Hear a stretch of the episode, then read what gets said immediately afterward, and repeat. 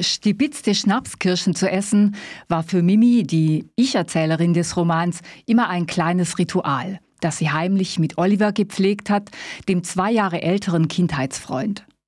Denn nur so waren die langweiligen Geburtstage der Erwachsenen zu überstehen. Besoffen saßen sie dann zwischen den Gästen, die aber nichts gemerkt haben, weil sie selbst ordentlich einen in der Krone hatten. Mimi und Oliver stehen beide ein wenig abseits der anderen Kinder und vielleicht sind sie deshalb Freunde geworden. Sie angeln zusammen, spielen Fußball und Skat, manchmal die kleinen Brüder im Schlepptau. Es trifft Mimi hart, als sich Oliver von ihr abwendet. Ein paar Jahre später heißt er dann Hitler und ist Anführer einer Truppe von Rechtsradikalen.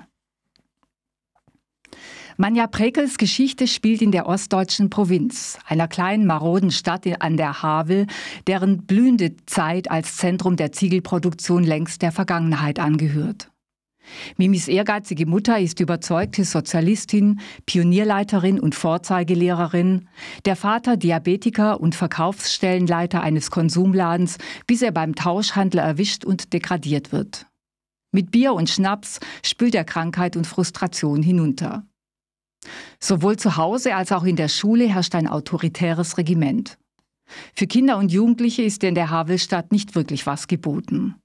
Deshalb fiebert Mimi Ereignissen wie Pionierlagern, Sportfesten und der Jugendweihe entgegen, die sich jetzt jedoch letztendlich als eher schale Vergnügungen erweisen.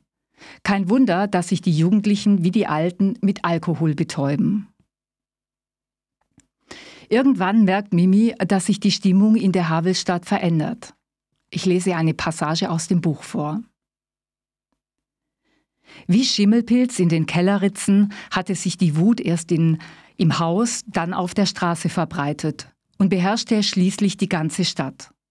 Zuerst war mein Vater befallen.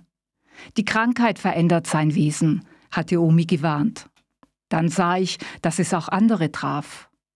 Unbemerkt hatte die Wut jahrelang unterm Pflaster gehockt, unter maroden Dielen in der Kanalisation, auf den Dachböden und hinter verblichenen Fotografien. Bei uns im Haus konnte ich es knistern hören. Der Vater verhängte Redeverbote tagelang, deren Grund wir nicht verstehen konnten. Worte wurden in Köpfen eingeschlossen, drehten sich im Kreis. Überall lauerten Gefahren und Unübersichtlichkeiten, feindselige Blicke und Anfälle von Wut. Menschen wie Dinge schienen einen stummen Streik zu führen. Kleiderhaken und abgebrochene Kreidestücke, tropfende Wasserhähne und Löschpapierblätter, eben noch vertraute Gegenstände, lösten plötzlich Angst und Widerwillen aus. Zitat Ende.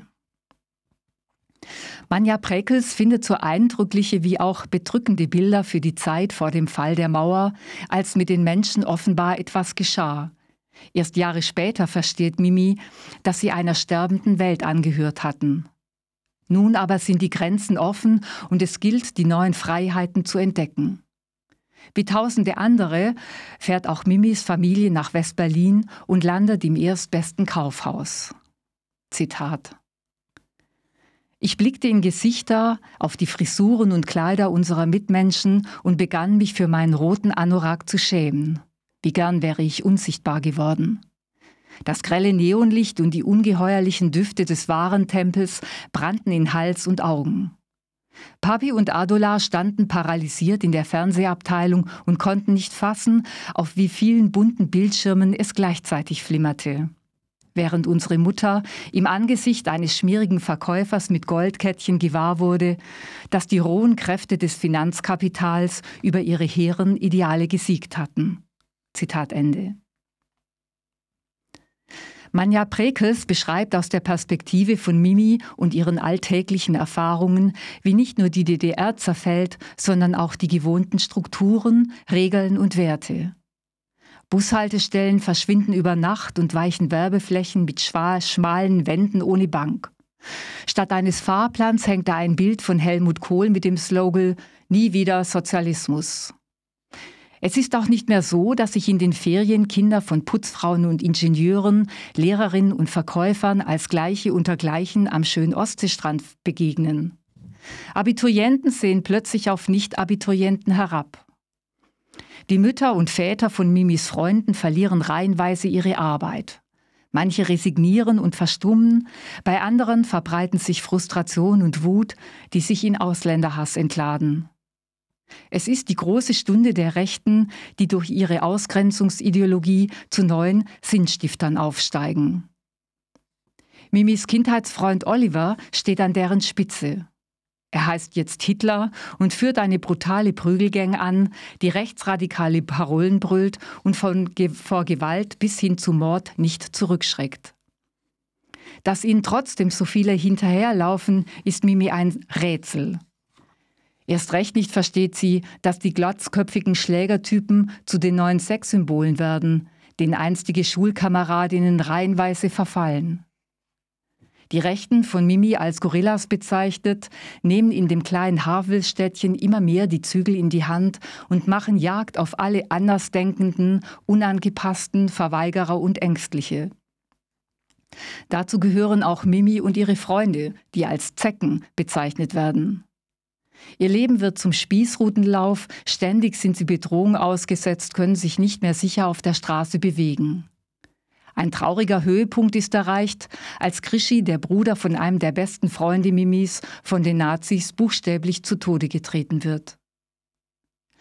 Manja Präkels ist mit ihrem Roman eine faszinierende Geschichtsschreibung über die Vor- und Nachwendezeit gelungen. Sie ist eine genaue und empathische Beobachterin, stellt dar, ohne zu bewerten und zieht den Leserin und den, die Leser ganz hinein in das Erleben von Mimi, die ihre Eindrücke oftmals gar nicht richtig einordnen kann, sondern eher von ihrem Empfinden geleitet wird.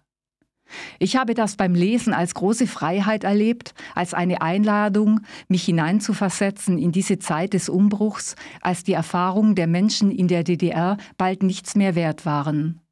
Eine Zeit zwischen zwei Welten und zwei Systemen, in der ein Vakuum entstand, das die Rechten gut zu besetzen, gut zu besetzen wussten.